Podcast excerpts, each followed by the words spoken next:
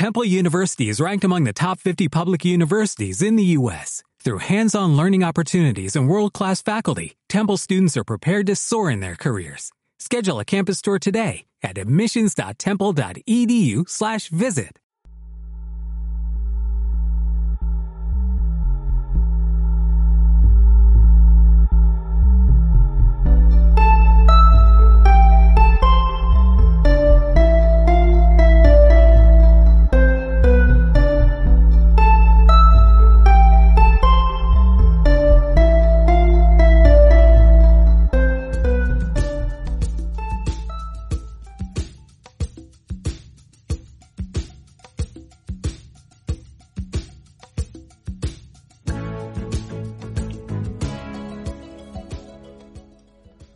Hola a todos y a todas. Bienvenidos, bienvenidas un día más, un programa más a Crónicas Malditas.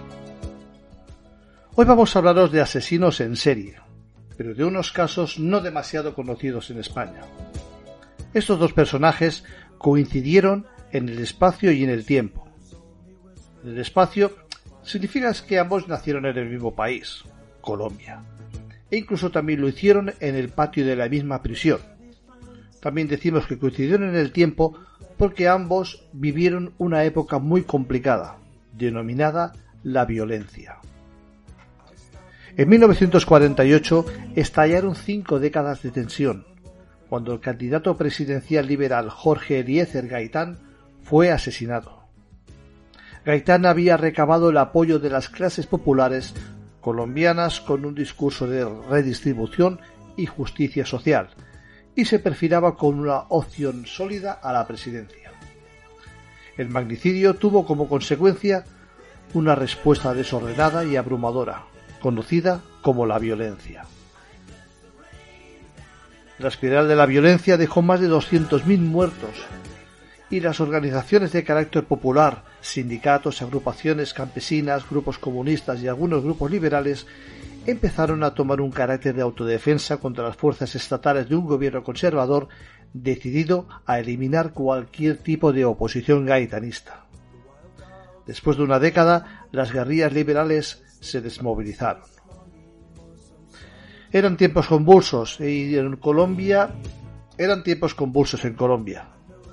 Daniel Camargo Barbosa y Pedro López Alonso aprovecharon toda esa problemática para convertirse en uno de los asesinos más prolíficos conocidos, sumando entre los dos casi 500 violaciones de niñas y chicas jóvenes, que prácticamente todas acabaron de la misma manera, en asesinatos brutales. Ahora voy a contaros de forma muy resumida la historia de Daniel Camargo, más conocido como el sádico del changuito, y a continuación mi compañera Susana nos hablará de Pedro Alonso, también conocido como el monstruo de los Andes. Empezamos.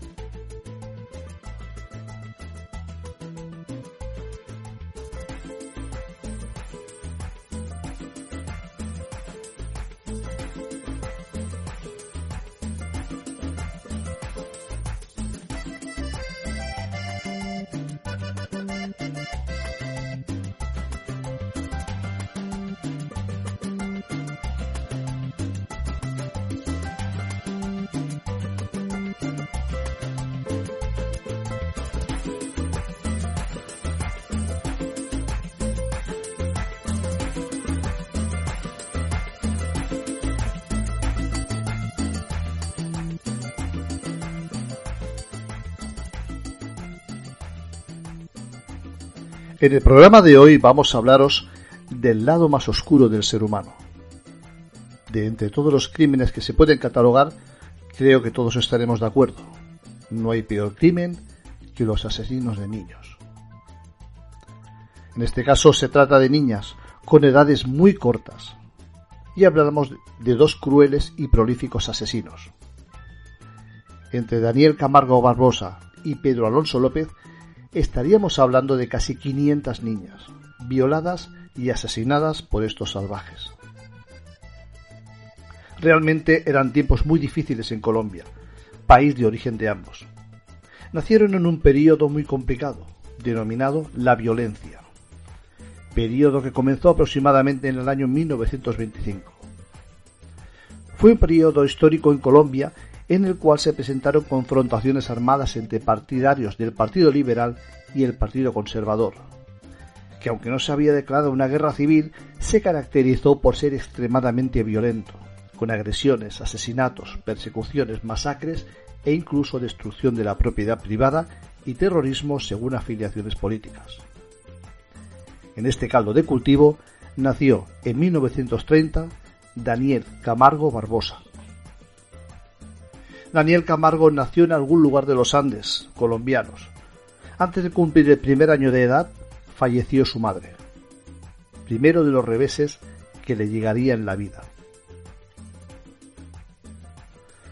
Su padre se casó con otra mujer, una mujer que debido a unos problemas de infertilidad y al deseo de ser madre de una niña, comenzaron a derivar en problemas mentales. Problemas que comenzó a sufrir en primera persona Daniel Camargo. El caso es que era tal la obsesión de la mujer que además del rechazo y maltrato físico, se cuenta que lo torturaba clavándole alfileres, también recibía maltrato verbal, pero no lo recibía solo de su madrastra, sino que su propio padre se sumaba a los maltratos. El padre de Daniel era alcohólico, violento y nada afectuoso. Su mayor y casi único interés era el dinero. Y como figura paterna era muy distante, despótico y severo. Las pocas veces que trataba con su hijo era para propinarle una paliza con ayuda del tío de Daniel. Por si fuera poco, la madrastra, debido a su pasión por ser madre de una niña, comenzó a vestir a Daniel con vestidos y ropa de niña. Le obligaba a asistir al colegio León XIII de Bogotá vestido así. Ni que decir tiene que la humillación a la que fue sometido en el colegio fue brutal, pero eso no le impidió ser un buen estudiante a pesar de las circunstancias. Pero todo cambió cuando se vio obligado a dejar el colegio para empezar a trabajar y así colaborar económicamente con su familia. En el año 1960, Daniel Camargo se casó con Alcira Castillo, Parecía que todos los problemas por los que había pasado habían terminado y que por fin su vida se había estabilizado. Pero esa nueva feliz vida no iba a durar demasiado. En 1967 sorprendió a su esposa Alcira con otro hombre. Aquello fue un punto de inflexión en la vida y en la mente de Daniel Camargo. Entendió que el verdadero problema de su vida solo era uno, las mujeres. A partir de ese momento solo tenía un motor en la vida, la misoginia, un odio visceral a las mujeres, a las que consideraba las culpables de todos los males que habían acontecido en su vida. Aún así conoció a una joven con la que tuvo una relación sentimental. Una relación que comenzó con un engaño, ya que la chica le aseguró a Daniel Barbosa que era virgen. Al darse cuenta que no era así, le hizo pagar por su mentira, y el precio que tenía que pagar por mentirle era buscarle niñas que sí fueran vírgenes para él. Así formaron una especie de sociedad y juntos comenzaron una bacanal de terror en la que Daniel, un hombre delgado de apenas un metro sesenta y cinco de estatura, comenzó a ganarse el apodo del asesino del charquito o la bestia de los manglares. Camargo se hacía pasar por un vigilante de grandes almacenes, y la estrategia que solía utilizar era la de acusar falsamente de pequeños robos a las niñas. Luego aparecía su amante como una persona que quería ayudarlas. Así se ganaba su confianza y las llevaba a una cafetería o a cualquier sitio en el que pudiera ofrecerles comida o bebida para drogarlas. A continuación se llevaban a las víctimas a su propio hogar, donde eran violadas y estranguladas hasta la muerte. En la vereda del charquito de Soacha, en Cundinamarca, la policía encontró 17 cuerpos de menores. De ahí le vino el apodo del sádico del charquito. La policía consiguió su detención en 1968 y según las leyes del momento solo se le impuso una pena de cinco años. Al finalizar su pena volvió a las andadas. Mató de nuevo a una niña, esta vez en Ecuador, y volvió a ingresar en prisión. Esta vez su pena fue de 25 años en la isla penitenciaria de máxima seguridad de Isla Gorgona. En 1984, cuando llevaba 10 años cumplidos, consiguió escapar en una canoa, donde pasó tres días sin agua ni comida, y al final logró llegar a orillas de Ecuador. Allí se vio libre, en total impunidad, ya que en Ecuador no tenía antecedentes penales, y volvió a dedicarse a violar niñas y chicas jóvenes. Esta vez las persuadía pidiéndoles que le acompañaran a entregar un dinero a un pastor evangélico que tenía una empresa de plásticos la vía a Daule. Su aspecto envejecido, su voz pausada y con una Biblia en sus manos despertaba la confianza en sus víctimas. María Alexandra Vélez, una de las chicas que finalmente no cayó en el engaño y que al ver su imagen en televisión decidió testificar ante el juez, afirmaba que parecía un señor indefenso, muy tranquilo, calmado. Insistía que lo acompañara, pero no por la fuerza. Más bien inspiraba lástima, mientras reconocía que estuvo a punto de seguirlo. En poco tiempo empezaron a aparecer cadáveres de chicas jóvenes con huellas de machetazos, cuchilladas, estrangulaciones y signos de violación. Camargo violaba y asesinaba a sus víctimas en los bosques cercanos, donde comenzaron a aparecer los llamados cementerios de Camargo, con restos óseos de sus víctimas. El calor del trópico y los animales de rapiña reducían en pocos días a los cadáveres en huesos.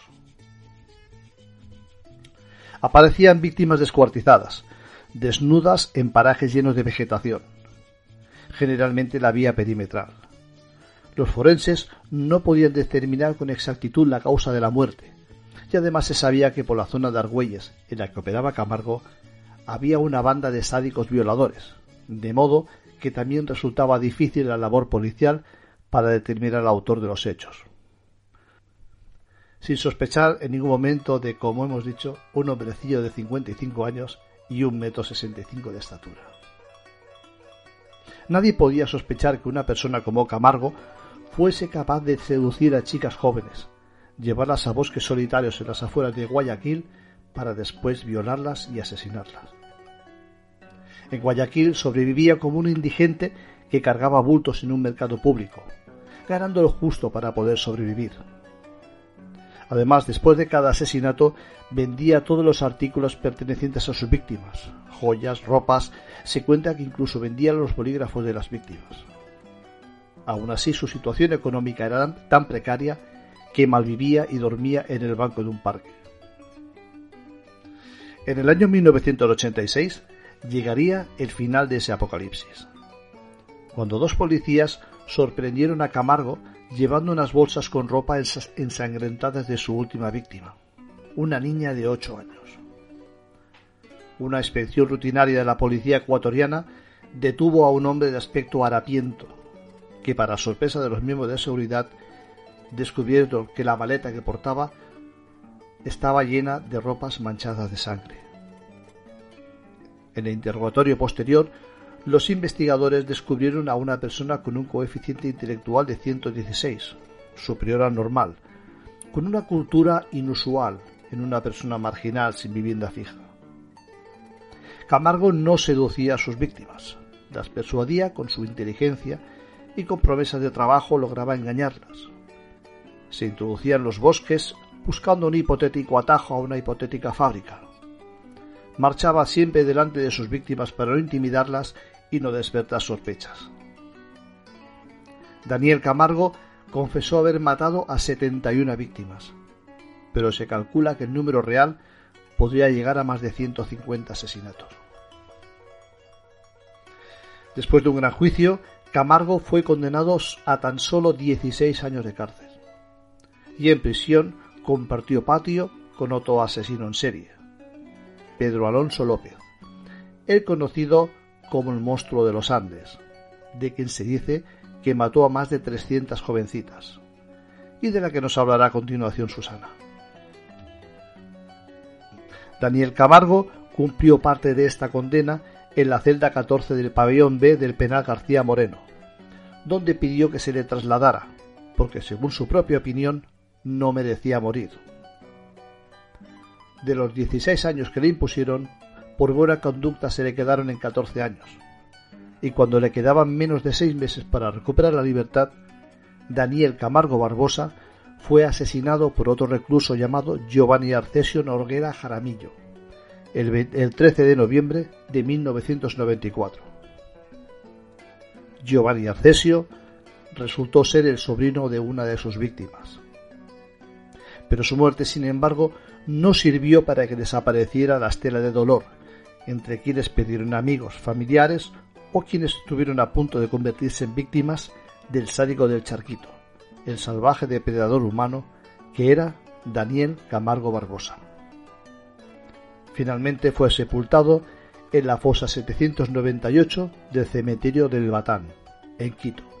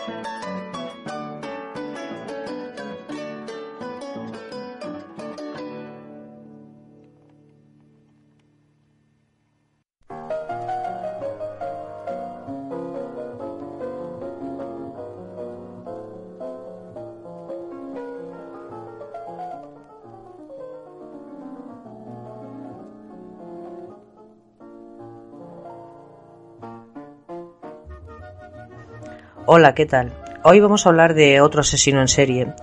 Eh, este, eh, igual que pasa muchas veces y ya hemos comentado en otras ocasiones, eh, conocemos muy bien toda la historia de los asesinos en serie norteamericanos, pero no tanto así los sudamericanos. Si yo os digo que la historia que os voy a contar ahora es de un asesino que sobre su cabeza recaen más de 300 víctimas, pues pensaréis cómo es posible que eh, no se hayan hecho mm, películas y se haya comentado por todas partes. Pues así es. Es una historia bastante peculiar. Bueno, vamos a empezar y vosotros juzgaréis si es peculiar, espeluznante, aburrida o otra cosa. En esta ocasión nos vamos a hablar de Pedro Alonso López, eh, también llamado el monstruo de los Andes. Em, este asesino confesó haber violado y asesinado a más de 300 niñas.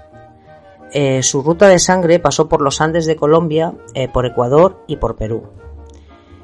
Siempre mataba a las víctimas de día, según sus propias palabras, porque adoraba el momento divino en que observaba cómo se les iba apagando la luz de sus ojos. Estas son palabras textuales suyas. Hay que, mm, cuando os cuente cómo empezó su vida, eh, no es que justifique lo que hizo después porque lo, no se puede justificar, pero no deja de ser una vida muy miserable y tuvo, no sé si decir muy mala suerte, sí, muy mala suerte. Eh, Pedro Alonso López nació en el 48, en 1948, en Santa Isabel, eh, que está dentro del departamento colombiano de Tolima. Su padre, Megardo Reyes, fue miembro del Partido Conservador de Colombia murió víctima de un cruce de balas acaecido en medio de la guerra civil que, de aquel entonces. eh, justo seis meses antes del nacimiento de Pedro Alonso. O sea, la madre estaba embarazada solo de tres meses cuando el padre murió. Así que Pedro le tocó nacer sin padre. Y como el, como el séptimo hijo de, el séptimo hijo de trece hijos. En medio de un hogar marcado por la pobreza. Eh, evidentemente no se sabe muy bien si lo de la pobreza vino después de, de la muerte del padre o ya anteriormente era así. El caso es que es eh, recordar que os acabo de contar que él era el séptimo de trece, ¿vale? A los pocos meses de, nacer, eh, Pedro fue llevado a la población del Espinal. Allí, según la versión del mismo Pedro, su madre, Belinda López Castañeda, ejercía la prostitución en casa. Y sus hijos, que dormían todos en una gran cama, pequeña mm, para tantas personas, cuya habitación estaba separada por una insignificante cortina, eran testigos de todos los actos, voces, ruidos que del trabajo de la madre. No hace falta que entre en detalles para saber a qué nos estamos refiriendo. Eh, años después, eh, Pedro eh, intentaba justificar mm, un poco lo que hizo, ¿no? Pedro contó que su madre fue una mujer dominante, maltratadora y tirana. Una mujer que tras sorprenderle tocando a su hermana pequeña, en medio de un intento de violación, lo expulsó de la casa. E incluso cuando Pedro regresó al día siguiente, eh, se encargó de meterlo en un bus y abandonarlo a unas 200 millas de casa. O sea, la misma madre, según cuenta él mismo, lo abandonó. Eh, Pedro tenía 8 años. ¿Vale? Bueno, eh, como ese se marchó, o sea, se quedó en la calle, eh, la madre también contrarrestó este, esta narración de él diciendo que ella era una madre bastante amorosa. Dice que nunca le maltrató y que sí que es verdad que, que su madre le echó al encontrarlo manoseando a, su hermana, pero eh, no que le echara para que se marchara, sino que, bueno, pues le, regañó, abro comillas, esto es, ya repito, esta es la versión de la madre, eh, que no casa en absoluto con lo que contó luego él. Eh, yo me inclino a pensar, a pensar más y a creerme más la, la, lo que contó él, más que lo que contó ella. Porque, bueno, pues por, por todo, ¿no? Por, por todas las cosas que, que luego, de, porque tiene más hijos, porque tiene, en fin, también tiene vecinos que han hablado y todas estas cosas, pues al final van sumando, ¿vale? Bueno, eh, como decía, la, versión de la madre pues es bastante distinta. Dice que ella fue muy cariñosa y eh, que recordaba, que le recordaba con cierto cariño y que incluso cuando él no volvió a aparecer, esto ya repito, las mismas son las propias palabras de la madre, pues que ella se pensó que, lo habían secuestrado. Bueno, no parece que estuviera muy preocupada cuando no puso ninguna denuncia ni nada en absoluto. No, eh, bueno, que el caso es que ella contó que había un hombre le había dicho que le había visto que alguien se lo había llevado y bueno bueno, al final fue todo un rollo que ella se montó. Esta es mi opinión. La información es que ella contó lo que yo os he dicho y él contó lo contrario. Ya cada uno puede creer la versión que más le parezca, ¿vale? El caso es que, como decía, eh, el niño terminó en las calles de Colombia. Eh, un país que entonces tenía una tasa de criminalidad mucho mayor eh, a la de cualquier otro país y Pedro con solo 8 años lo tendría que comprobar mm, él mismo.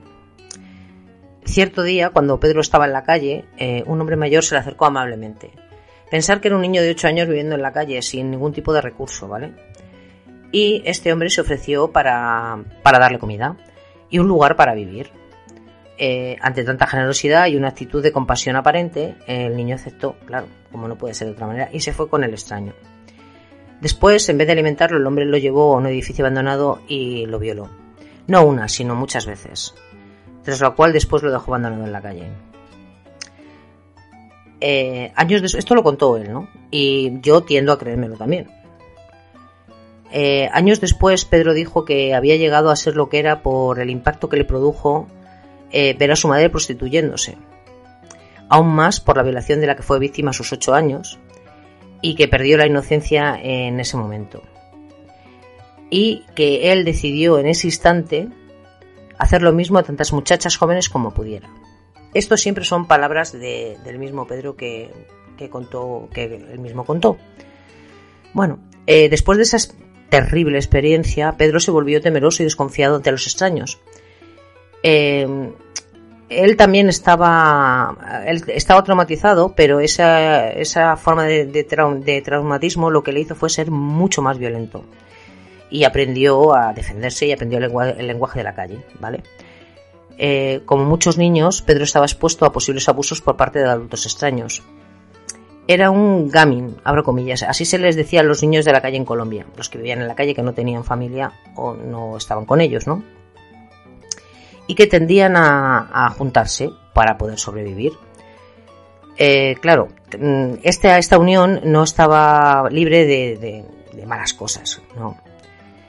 Ahí fue donde aprendió a fumar bazuco, que es la forma impura y muy tóxica de la cocaína, y mm, a veces eh, tuvo que mm, participar en espantosas peleas a cuchillo que le daban, se daban entre grupos, entre estos grupos, entre eh, distintos grupos de gamines, como se les llaman, y mm, bueno, para dormir, eh, las peleas eran por dormir en un sitio en concreto o porque este edificio es mío, edificios abandonados, se entiende, y a veces por apuestas, que también las había. Otra de las cosas que tenía que hacer eh, este chico, Pedro, eh, tenía que buscar comida en la basura. Em, bueno, hasta que nueve años después de andar vagabundeando un día en Bogotá, a la cual llegó por su cuenta, conoció a una pareja de ancianos estadounidenses. Aquí no explica muy bien cómo se conocieron, ¿no? Y bueno, eh, esta pareja era muy católica y se apiadó de él y como si lo adoptaran, ¿vale?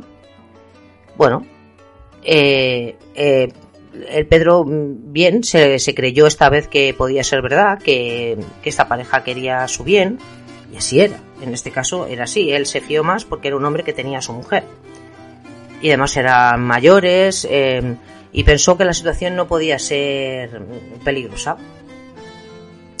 Bueno, eh, estuvo con esta familia durante unos tres años y tenía pues todo lo necesario y lo que no le debe faltar a nadie, ¿no? Techo, comida, educación y un buen trato por parte de esta pareja. Pero la verdad es que Pedro parecía destinado a, llevar mala vida. Pues aquellos, pues aquellos tres años acabaron de una forma abrupta, ¿no? Cuando él ya se creía salvo, eh, un profesor eh, le violó. Esto hizo que eh, algo estallara dentro de él, evidentemente, y no volvió a, casa con sus padres adoptivos, sino que volvió a las calles. No, lo normal hubiese sido que, él se hubiese quejado o, o, que se hubiese callado y simplemente o que se hubiese ido, que se hubiese contado a sus a sus padres adoptivos, ¿no? El caso es que él decidió no contar nada y robó dinero de una oficina de la escuela y se marchó para nunca volver. Eh, seis fueron los años que Pedro sobrevivió en las calles tras renunciar a su vida con la pareja americana. Por un tiempo buscó trabajo pero nunca consiguió nada debido a su nula experiencia laboral. Aquí tengo que hacer un inciso y os pido que os imaginéis cómo tendría su cabeza viendo todo lo que había pasado a lo largo de, estos años, ¿no? Eh, ya, era un, ya era un chico joven, no era un niño, pero aún así sus experiencias han sido súper traumáticas, ¿no? Y cuando tenía la felicidad al alcance de la mano, otra vez vienen a rompérsela, ¿vale? Y otra vez vuelve a las calles. Bueno, eh, ya siendo una, eh, ya siendo un casi un adulto, era un adolescente, eh, Pedro logra convertirse en un habilidísimo ladrón de automóviles. Tan hábil que incluso que llegó a ser admirado por los novatos del ámbito, bien pagado y muy solicitado para los que controlaban el negocio. A pesar de eso, su habilidad no fue suficiente para evitar que lo detuvieran en el 69, cuando contaba 21 años, y se, lo podía, y se le podía enviar directamente a la cárcel, donde en efecto fue a parar tras ser sentenciado a 7 años de prisión. No pasaron dos días cuando el fantasma del pasado regresó para atormentar a Pedro. Y así, sin razón aparente, como pasan estas cosas, y más en, en la cárcel y en una cárcel en Colombia, que todos sabemos que no son, que si las cárceles de, España son malas, pues yo entiendo que las de allí son peores, o por lo menos los documentales que hemos podido ver, en algunos casos reflejan una terrible realidad que viven allí, ¿no? Bueno, eh, como iba diciendo, una vez que llevaba allí dos días, dos reclusos mayores eh, lo, agarraron y lo volvieron a violar. Eh, esta vez Pedro sabía que podía vengarse puesto que ya no era una, una, criatura de 8 o 12 años y decidió entonces ir en busca de un cuchillo de la prisión y cortarle el cuello allí mismo a sus violadores. Y eso fue lo que hizo. El castigo por tal venganza fue dos años más de prisión ya que el acto fue considerado como un asesinato en defensa propia. Hay que recordar que primero se lo hicieron y luego él se vengó. No fue durante ni después, sino que él preparó su venganza y les cortó el cuello. ¿Vale? Eh, a nivel de su evolución criminal, esos asesinatos, según la opinión de algunos expertos, hicieron que se diera cuenta del gran placer, placer que le producía matar. Por lo que si antes, eh, si antes de eso eh, era, un, era un violador pedófilo, en potencia porque no había llegado, lo había intentado con su hermana pequeña, como hemos dicho, pero que se sepa o que él mismo hubiera confesado, no volvió a pasar eh, que estuviera con ningún niño. Claro, hay que recordar todo lo que le había pasado hasta ese mismo instante. Em, durante el tiempo que, que, permaneció en prisión, el odio de Pedro hacia su madre se sumó a, su, a un consumo excesivo de pornografía para fortalecer el de la dañina imagen que tenía del sexo opuesto, una imagen correspondiente a una visión, dijéramos, peyorativa, deshumanizante y fuertemente marcada por un proceso de cosificación de la mujer, o sea que despreciaba a la mujer totalmente. Finalmente, pese a la condena que había sido dictada, salió libre en el 71, o sea, un año después, dos años después de su ingreso en prisión. Salió con 23 años. Tras de ser puesto en libertad, eh, Pedro viajó por Colombia, Ecuador y Perú. Eh, su ruta precisa no se sabe con certeza, pero lo cierto es que sus víctimas eran niñas entre 8 y 13 años, pobres y prácticamente siempre de raza indígena, raza que por lo general se concentraba en la elevación de las cordilleras que atravesaban los tres países, en las que el sanguinario asesino regó sangre inocente, regó de sangre inocente la cordillera de los Andes. Evidentemente, eh, él tenía muy claro por qué escogía este tipo de niñas, y los que me escucháis también lo sabéis, porque las autoridades eran muchísimo menos propensos a investigar ninguna desaparición relacionada con una niña, indígena que si fuera una niña de la ciudad. ¿Vale? Entonces, por eso estamos hablando de que eh, se le achacan 300, más de 300 muertes, que no es ninguna tontería. Yo creo que es el asesino más prolífico de nuestro tiempo o sea, del siglo, del siglo XX. Yo creo que sí. Así en serie creo que es el que más víctimas tiene. Hay otro que se le acerca bastante, pero yo creo que este es el, máximo exponente. ¿Vale?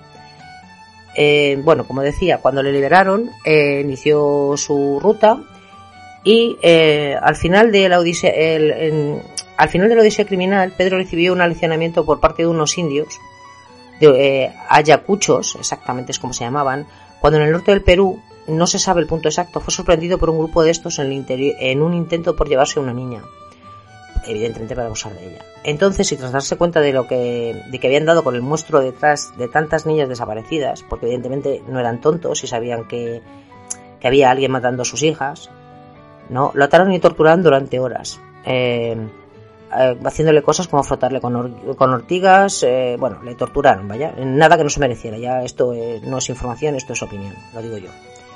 Que finalmente resolvieron darle una muerte lenta y lo que decidieron fue enterrarle vivo, ¿vale? Pero en Extremis fue salvado. Aquí, de la misma forma que tiene mm, que tenía una dosis muy alta de mala suerte, con, en un determinado aspecto, también tenía otra de, buena suerte. Eh, porque bueno, eh, los indios lo habían atado y le habían enterrado en arena hasta el cuello. Y le habían cubierto de miel y me iban a dejar para que, para que fuera devorado. o sea, estaba enterrado vivo hasta, hasta el cuello y le habían eh, puesto miel para que las hormigas se lo comieran. Entonces una señora misionera americana apareció con su jeep y les prometió que, que, que, que le entregaran a Pedro que él se lo iba a entregar, que ella se le iba a entregar a la policía y que para que lo, juzgaran. Pero, eh, bueno, los indios hicieron caso, se lo entregaron y ¿qué fue lo que hizo esta mujer? Pues pensando que hacía un bien, entiendo yo, porque a lo mejor pensaba que los indios se habían extralimitado y que no, no se merecía este hombre todas las cosas que le habían estado haciendo y la muerte que le tenían reservada. Aunque ella dijo que lo iba a entregar a la policía, lo cierto es que lo llevó a la frontera y allí lo soltó. Él no la hizo nada, según sus propias palabras, porque era demasiado vieja para traerle.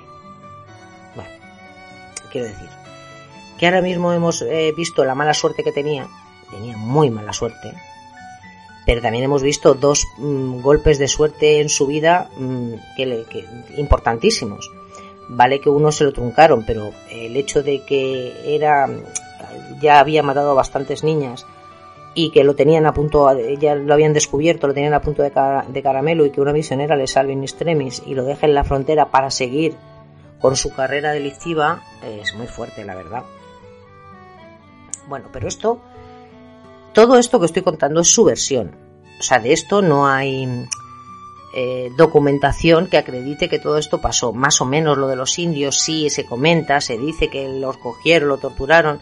Ya el tema de lo de la misionera y tal es un poco, no sé si será un poco de leyenda y no tanto de información, pero la verdad lo dicen como información. Entonces yo como tal os lo cuento. Eh, más que nada porque luego, a ver, eh, una vez que lo volvieron a detener, eh, lo examinaron los psiquiatras, evidentemente lo examinaron. Y mm, dijeron que Pedro Alonso hacía, mentía muchísimo, ¿no? Y mm, que muchas veces utilizaba la mentira pues para a su favor, pues para hacer creer que era más de lo que era o menos, dependiendo de, de qué se tratara, ¿no? En fin, eh, también hablan aquí, eh, como en otras ocasiones que hemos dicho que, eh, por ejemplo, cuando hablamos de, los, de estos locos rusos, ¿no? que asesinaron un montón de gente, no tanto porque ellos, ellos fueran muy habilidosos, sino porque la policía era bastante mala ¿no? en su, haciendo su trabajo. Pues aquí pasa un poco lo mismo. La policía hizo dejación de funciones y, bueno, él siguió con su carrera. ¿Vale? O sea, porque al final pues eran niñas indígenas, lo que decimos siempre, ¿no?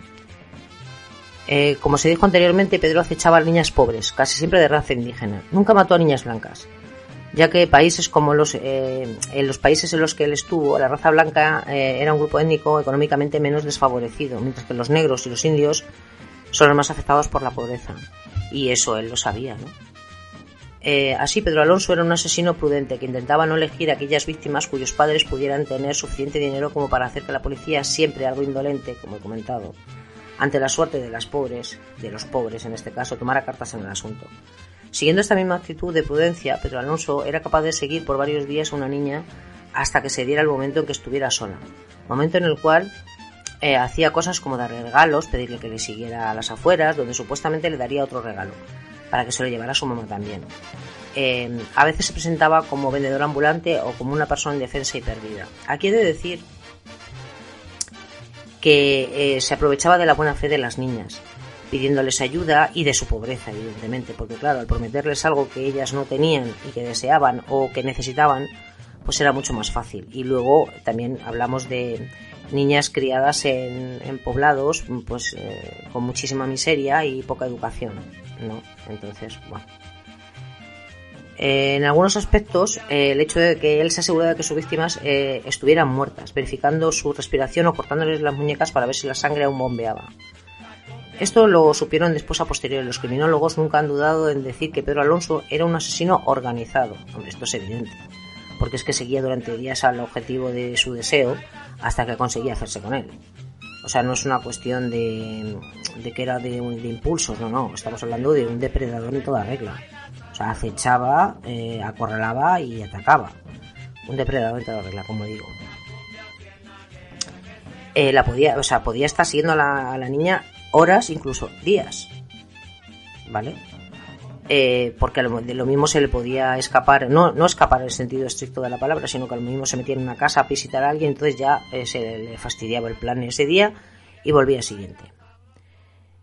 Eh, una característica importante de Pedro Alonso era su gusto por la inocencia. Él mismo dijo que caminaba por las plazas buscando una niña con cierta apariencia en la cara, una apariencia de inocencia y belleza, y admitió que debido a su inocencia las muchachas de Ecuador le gustaban particularmente. A mí me caen bien las muchachas de Ecuador, son más dóciles, más confiadas e inocentes. No son como las muchachas colombianas que sospechan de los extraños. Estos son sus propias palabras. Él se las contó a los investigadores. Si nos preguntamos entonces por qué Pedro mataba niñas, tenemos que, eh, tenemos que según han observado los expertos, estas eran un símbolo de la inocencia que él mismo perdió en la infancia. Inocencia que fantaseaba con arrebatar. En parte era para vengarse, abro comillas, ¿no? Es una forma retorcida de verlo, pero bueno, no sé. Cabe no obstante dejar claro que eh, asociada a esta búsqueda por destruir la inocencia está la principal finalidad del asesino.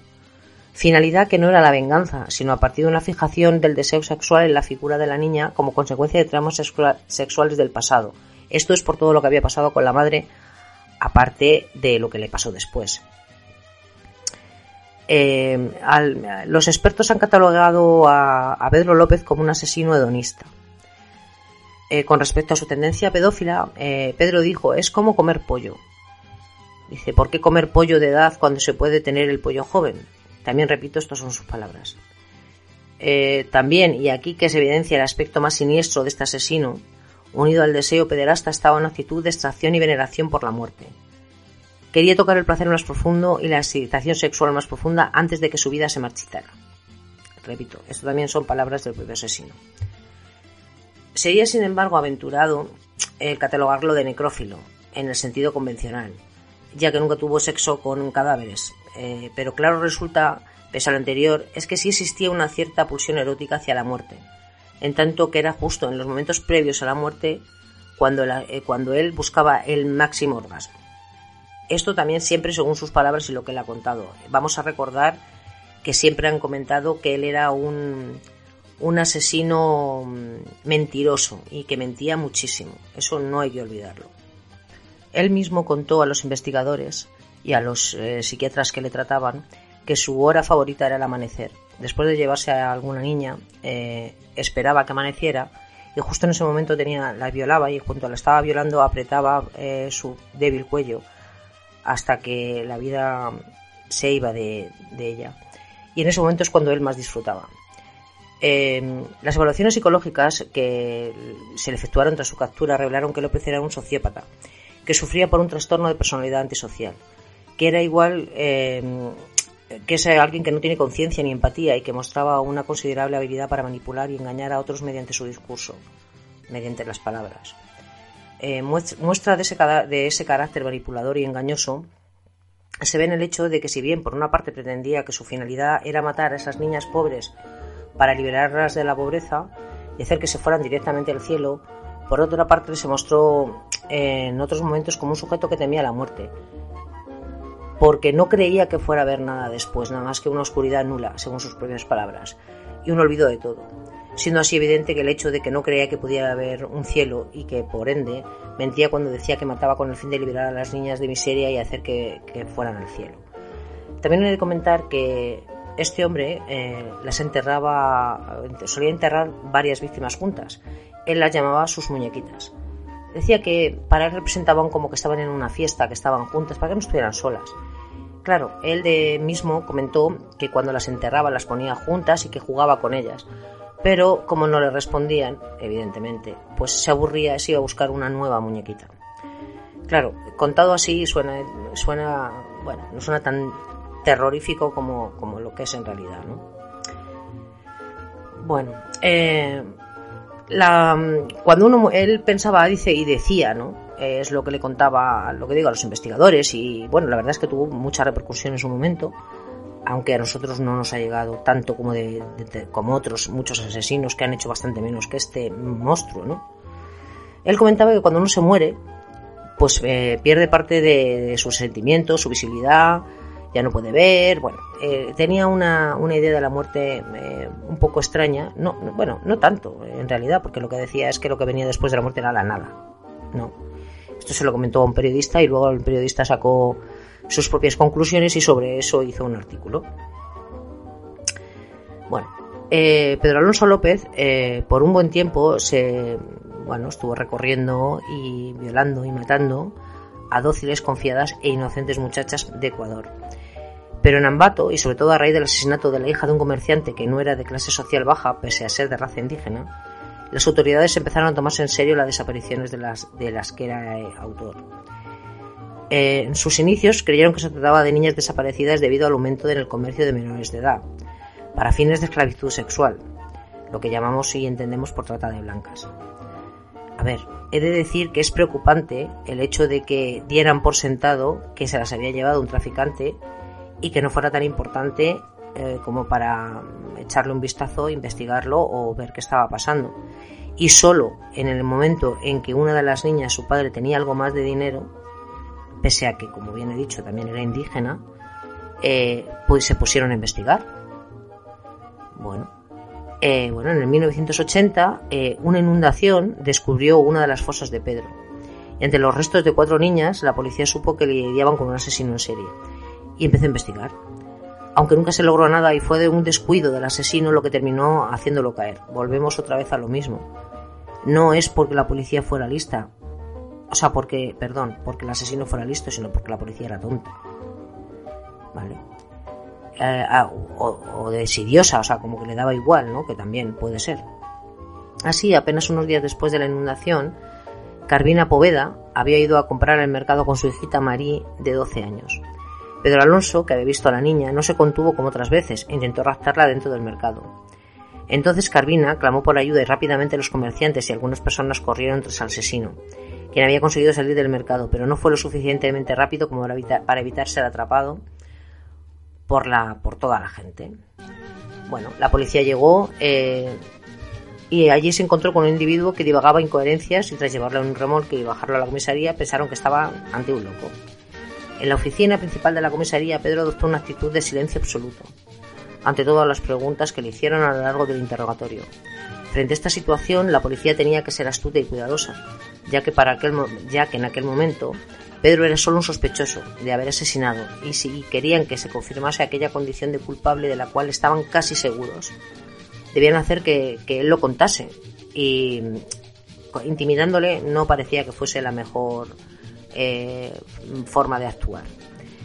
Eh, fue en medio de esa problemática que surgió la figura del capitán Córdoba, quien actuó como agente encubierto y se hizo pasar por el padre Córdoba Agudino, un cura.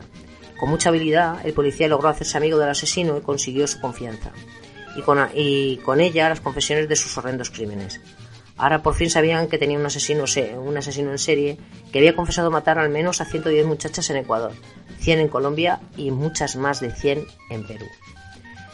Pero cómo, había, cómo había sido así y se había dado con otros asesinos, Pedro mentía por protagonismo, era cierto, había matado a todas las que decía. Bajo esta duda, los investigadores estuvieron escépticos hasta que Pedro se ofreció a guiar a una caravana policial a lugares donde dormían los huesos de sus muñequitas abro comillas en muñequitas, ¿vale? En el primer lugar que les mostró había 53 cadáveres de muchachas cuyas edades estaban comprendidas entre los 8 y los 12 años. Allí había 28 nuevos sitios. En 28 nuevos sitios hallaron nuevos cuerpos y, en un total, y que hicieron un total de 57.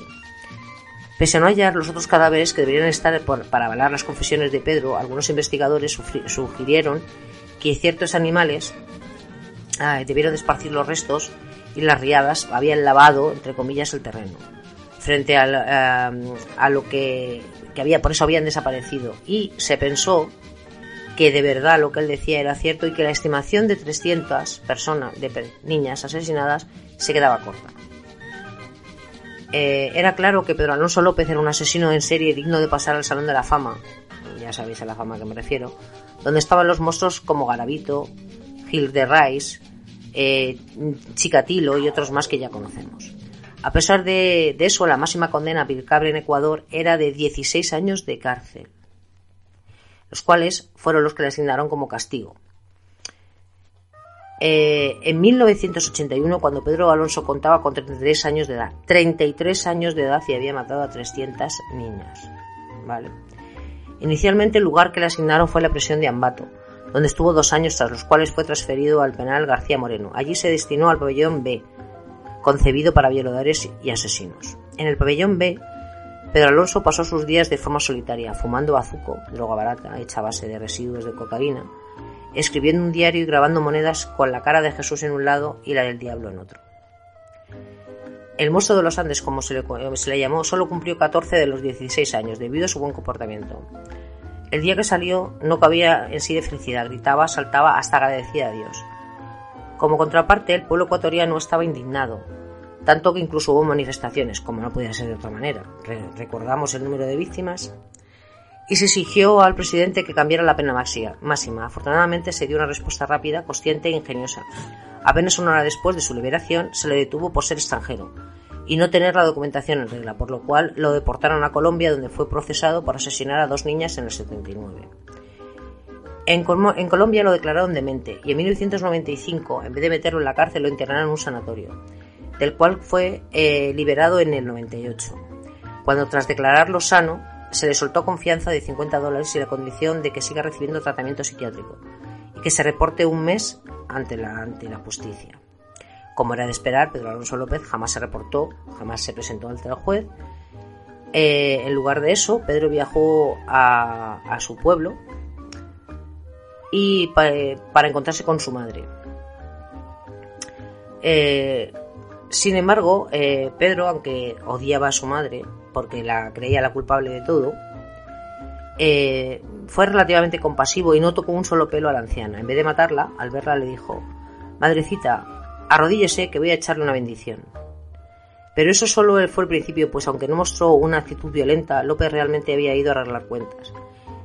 Y una forma de hacerlo fue exigirle a su madre que vendiera la cama y las sillas para darle dinero, cosa que no se entiende muy bien, pero el caso es que le obligó a vender lo poquito que tenía para conseguir un dinero. Con ese poco dinero que consiguió la madre de vender la cama y las sillas, que es una cosa bastante curiosa por otro lado, no lo sé, ya no se volvió a saber nada de él. Hasta que en octubre del 2002 Colombia emitió al Interpol eh, una, una, orden de búsqueda y, de, búsqueda y captura, claro, eh, porque pensaron que Pedro Alonso López eh, estaba detrás de un asesinato reciente en el Espinal. En todo caso, eh, no se ha vuelto a saber nada de este monstruo. O sea, una vez que, salió y fue a ver a, su madre y le, exigió, sin hacerle nada, no, no le hizo nada, según relató la misma madre, le hizo vender las cosas para conseguir dinero, este hombre desapareció. No se sabe si fue. Mm, le mataron o él o continúa a día de hoy libre y haciendo de las suyas. No lo sabemos. Yo quiero pensar que alguien se tomó la justicia por su mano y acabó con su vida. Pero esto es una opinión. La realidad es que está en busca de captura por la Interpol, pero de momento no han dado con él. Bueno, como digo siempre, hasta aquí llegó la historia de momento. Si os ha gustado, si os ha gustado me lo decís, si no, no me digáis nada y bueno, cualquier cosa en los comentarios. Hasta luego.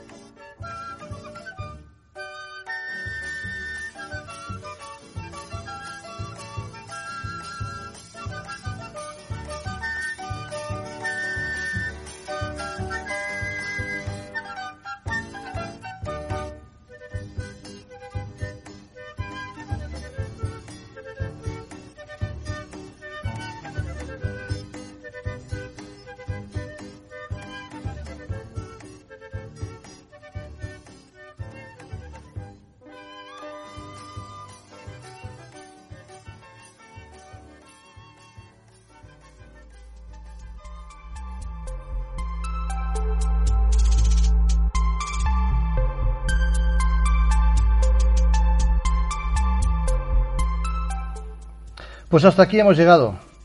Esperamos que os haya interesado el programa de hoy y no os lo hagáis saber regalándonos un me gusta en iVoox.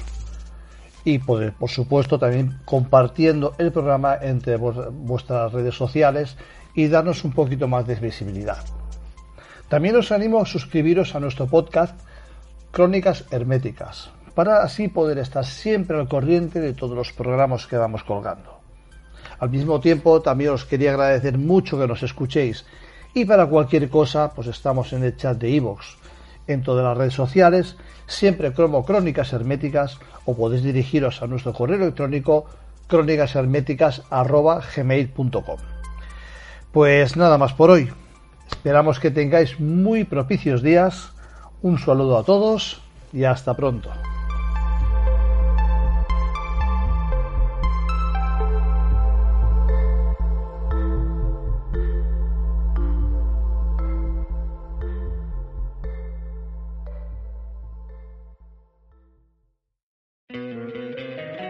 Encantaría tener 100 dólares extra en tu bolsillo? Haz que un experto bilingüe de TurboTax declare tus impuestos para el 31 de marzo y obtén 100 dólares de vuelta al instante. Porque no importa cuáles hayan sido tus logros del año pasado, TurboTax hace que cuenten. Obtén 100 dólares de vuelta y tus impuestos con 100% de precisión. Solo con Intuit TurboTax. Debes declarar para el 31 de marzo. Crédito solo aplicable al costo de la presentación federal con TurboTax Full Service. Oferta sujeta a cambios o cancelación en cualquier momento.